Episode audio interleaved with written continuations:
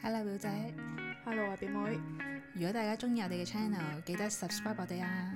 仲要記得 follow 埋我哋 IG 九 F dot is not easy。 Hello，welcome。 Hello，好耐冇見啦喎，三個星期，過得點啊？喺上海好攰好攰，有冇食到啲好嘢？咁又真係食咗好多好嘢喎，例如呢？酸菜魚啊、大閘蟹啊、燒烤啊，哇！餐餐都餐係餐都係大大餐啊，大餐啊，因為今次上去係要搞啲 team building 嗰啲咁嘅嘢，所以就係成班人一齊食嘅。係啦，餐餐都係大魚大肉咁樣啦，咦？咁你有冇覺得需要淨化條腸 啊？有啦，唔係你喺上面有冇 keep 翻一六八咁樣先？冇完全哦冇，即係完全係三餐食晒㗎啦。冇食早餐。咁咪即係一六八咯，係嘛？唔係，因為我食到好夜嘛。嗯通常一出去咧做嘢或者去旅行咧，就唔會 keep 到一六八噶啦。咁有冇諗住翻嚟做下斷食啊可以嘅， ？keep 翻一六八咁樣咯。最主要係要清除咗而家即係嗰個腸道嘅油先。 呢我而家有個推介俾你。個你鋪排，我想買一樣嘢。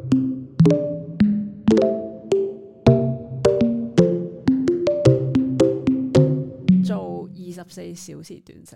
二十四小時斷 食，即係一日嘅斷食啊係咪？上個月咧就無端端有一日咧瞓瞓下，中途醒咗嘅時候就覺得，咦，不如試下廿四小時斷食咯。係。跟住咧，我嗰日一起身咧就二十 四小時斷食，即係我完全冇任何準備之下就做咗呢個二十係四小時斷食咯。斷食咪有一六八十六個鐘頭唔食，八個鐘頭食，亦係都有誒二十四，四小時食，二哦十小時唔食嘅。係我已經覺得二十小時唔食係唔得噶嘛，所以我係從來冇諗過要二十四小時唔食嘅。係但係我做二十四小時斷食之前幾日呢，我係曾經睇過一條，即係又係 YouTube 自己出嚟嘅教授喺五年前就講斷食嘅好處嗰啲咁樣啦。即係其實嗰個係一個講座嚟嘅，成個鐘嘅。跟住我就無端喺度睇晒嗰條片啦。係。即係我不嬲都知道斷食嘅好處㗎啦。唔知大家知唔知咧？不如我而家都講一講斷食嘅好處啦誒等陣先，既然等陣都先，我想問你嗰晚係一個咩嘅狀態？突然間要做呢個瞓瞓下係啊，覺瞓瞓係你冇啊發熱中途咯啦，即係可能扎醒唔啦，啊定係係扎醒，即係瞓瞓下，你中途無端端有一下會有意識清醒咗少少噶嘛，哦有浮起一呢個個念頭就不如試下二十四小時完水啦。哦，咁樣即係有啊有個人好似 唔係啊，即係有個念頭啦，咁跟住我就起身就哦好啦，咁就做。唔係有啊佢咁話俾你 聽，即係唔好講得咁神怪，即係純粹有個有個念頭。嗯嗯我諗每個人瞓瞓下都會有啲念頭出現㗎啦。我真係諗起一套劇啫，咩劇啊？飛機上面睇一套電影叫做《上戲》，阿梁朝偉做嘅，哦係啦、咁啊有個人，即係總之有把聲嚟同佢講，佢要係但係嗰個可能會唔會都係佢嚟㗎？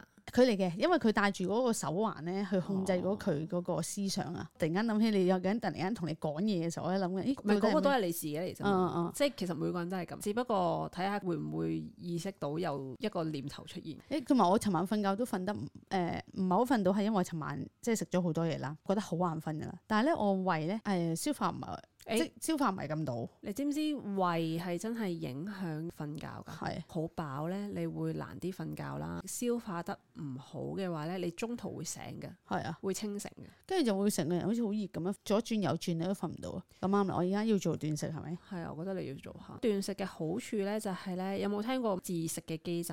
啊即係細胞會自己食翻自己，有我呢個聽過，我做一六會八食嘅時候翻睇自過，己嘅壞嘅細胞啦。咁所以佢就可以清除啲病毒啊、細菌啊、有害物質啊咁樣啦。係咁從中咧就可以提高翻身體對抗疾病啊，同埋對抗感染嘅能力啦，亦都可以降低呢個慢性嘅炎症嘅。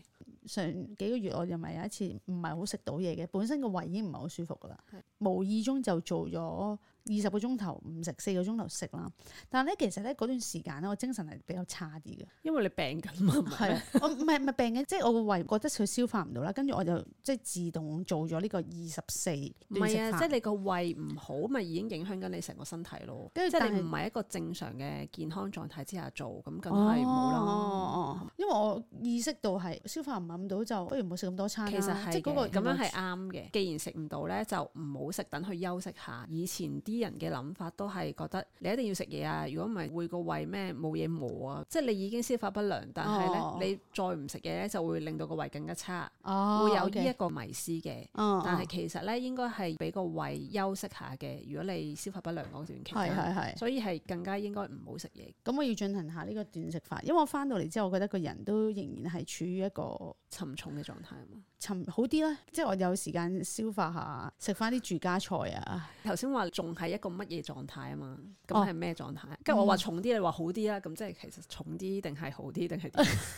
好 confuse 啊！重啲啊，嗯比起以前比起以前重啲重啲，係嘛係啦 OK，但但係係咁就要做啦。係啦，已經比我翻嚟嘅時候輕咗啲啦，咁樣，你因為嗯翻嚟幾耐？兩日兩日。咁兩日已經輕咗啲，應該幾日之後你就變翻以前咁噶啦。我覺得應該係，因為我尋係日咯都剔咗好長嘅私人時間。係回翻二十四小時斷食嗰個經驗啦。嗰日咧，我係唔使翻工嘅。嗯，其實因為我咧而家咧都唔係話食三餐嗰啲人嚟嘅，去到三點四點咧都冇乜問題嘅，但係去到咧五點鐘度咧就要望下啊幾時完咧，跟住咧哦同埋咧好乾好口渴嘅，我即係你講緊你做做哦呢做件事，緊嗰個廿四小時斷係食期間個嘴唇會乾啦，你會覺得好似啲皮膚都乾啲咁係樣，好似係冇水分嘅感覺嗯咯。嗯，所以一定要飲好多水咯，即係哦喺廿四小時斷食嘅時候。係雖然我唔使翻工啦，但我都係做住一啲誒、呃、電腦上面嘅嘢啦。係咁但係呢，我去到六點打後呢，已經係冇精神去再做啦，集中精神嘅能力係降低咗好多啦。哦咁，OK，樣咯，跟住我就選擇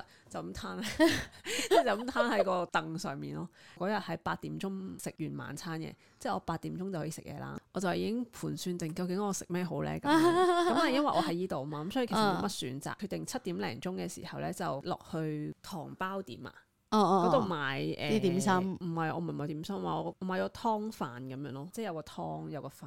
其實你會覺得有少少腳步浮浮咁樣嘅，嚇真係有呢個感覺啊，有啊真係哦，但係又唔係話要暈啊，你會覺得冇咁有氣力哦咯行嘅時候。但係嗰但係誒做緊呢段時間，你都不停去飲好多水㗎啦。咁因為我覺得乾所以先至會知道要飲水啫，所以我哦第一次係唔係飲好多水嘅，之後我先至有知道啊，原來係要飲好啊，多水明白嘅明白咁樣啊，但係又咁樣講嘅，我覺得嗰只腳步浮浮咧都係自己諗出嚟嘅 啫。因為當我因為當我落咗去買湯飯之後，我拎咗喺手之後，我就覺嗯得冇嘢啦。即係其實你係覺得哎我要食嘢啦，我唔得啦，然後嗯你就自製咗呢個腳步浮浮俾自己。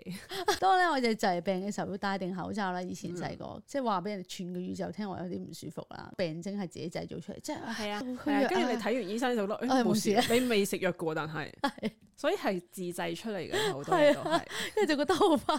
嗰日咧我就順利咁樣完成咗廿四小時啦。係，我就發現，當你試過一次之後咧，你就廿四小時係極輕易嘅啦。跟住之後有冇再試啊？有啊，同埋咧，因為薩古路咧，其實佢有殺古路喺薩邊古位路啊？係一個大師啦，要知就知啦，唔知就自己揾。如果有興趣，佢係會建議人哋每一個月有一兩日要斷食嘅。嗯咁、我之前都一直都睇到佢依個 message，但係我冇跟啦。咁但係既然我都試咗斷食咯，嗯嗯咁我咪跟佢二十四小時斷食。係跟住我而家係有跟住佢，佢話斷食日咧，我就會跟佢二十四小時斷食嘅。係咁我有試過咧，係翻工嘅時候做嘅。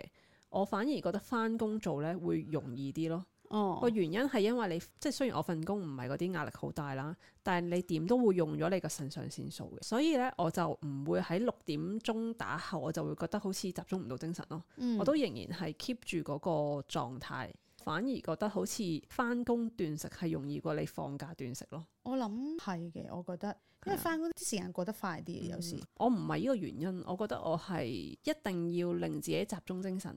嗯嗯嗯，你放假你可以有機會唔使集中精神，哦哦，即係有哦呢個咁樣嘅彈性啊。係你個人就會偏向咗誒、冇都係散緩下啦，咁啊樣係係係啦。咁所以你會感覺上難啲，係但係你翻工你係一定要你集中精神嘅時候，你就嗯會容易好多咯。成件事哦係啦，所以而家就好輕易地可以做到二十四但小係時咧，如果斷食我翻工咧比較難啲，就算 even 可能做二十個鐘頭唔食，四個鐘頭食，因為咧我哋係有陣時勞動會比較強啲嘅。你可以試下先嘅，誒二十個鐘頭唔食，四個鐘頭食，我係試過嘅。但係始終可能咧，你個力氣咧去到夜晚嘅時候咧，會爭啲咯。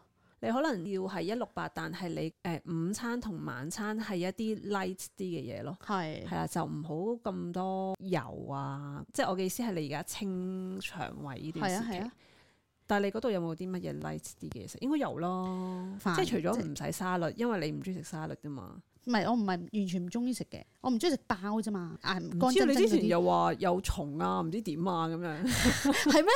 有啊！你之前喺度話沙律勁多蟲啊之類咁樣。哦係啊，呢個可能係我好細個好幼稚嘅諗法嚟㗎啦，應該。即係你仲做緊上一份工嘅時候。哦，係因為我見證我啲沙律裏面真係 有有蟲，係啊，哦冇做之後就冇見到佢哋就冇乜特別。飯其實都 OK 嘅，但係只不過唔係嗰啲誒豬扒焗飯啊，啊唔係嗰啲啫。叉燒都好冇咧，都唔好，可能油雞喎好啲，油雞菜跟住飯。或者淨係食個早餐咯，早餐譬如你煎隻蛋加個火腿咁樣食個麥皮咁 OK 你又，因為呢啲係最容易得到。可能唔係火腿咯，即係我話油雞係因為佢唔係醃製噶嘛，其實佢係一個新鮮雞嚟噶嘛，啊係係嘛係但係叉燒就係有好多醬汁啊嘛，係咁就係唔係咁好咯，少啲醬汁嘅，嗯然後少啲醃製類食物嘅，可係能會好啲咯。啊可以我可以做到啊，因為我嘅腸胃已經唔係咁好啊，好，咁 keep 翻一個禮拜應該就會 OK 噶啦。應該我可哋以。啊哦睇完醫 生，咁希望大家都可以試下呢個斷食，我真係覺得唔錯。即係有啲人係會建議一個禮拜做一次咁樣咯。係咁但係誒、呃我咪話睇過一條片，嗰個教授講斷食嗯嘅，佢話、每一個月做五日，對身體有一個好嘅幫助啦。連續五日唔定使唔使，即係啊即分隔分段做五係啦日做五，OK？咦，咁哦咪即係一個禮拜都要做一係咯日喎，係喎，又係喎。好似好多喎。誒咁，如果有興趣就可以試下啦。咁誒、今個禮拜多謝大家收聽，可以 follow 我哋 IG 九 F dot is not easy。拜拜拜。拜。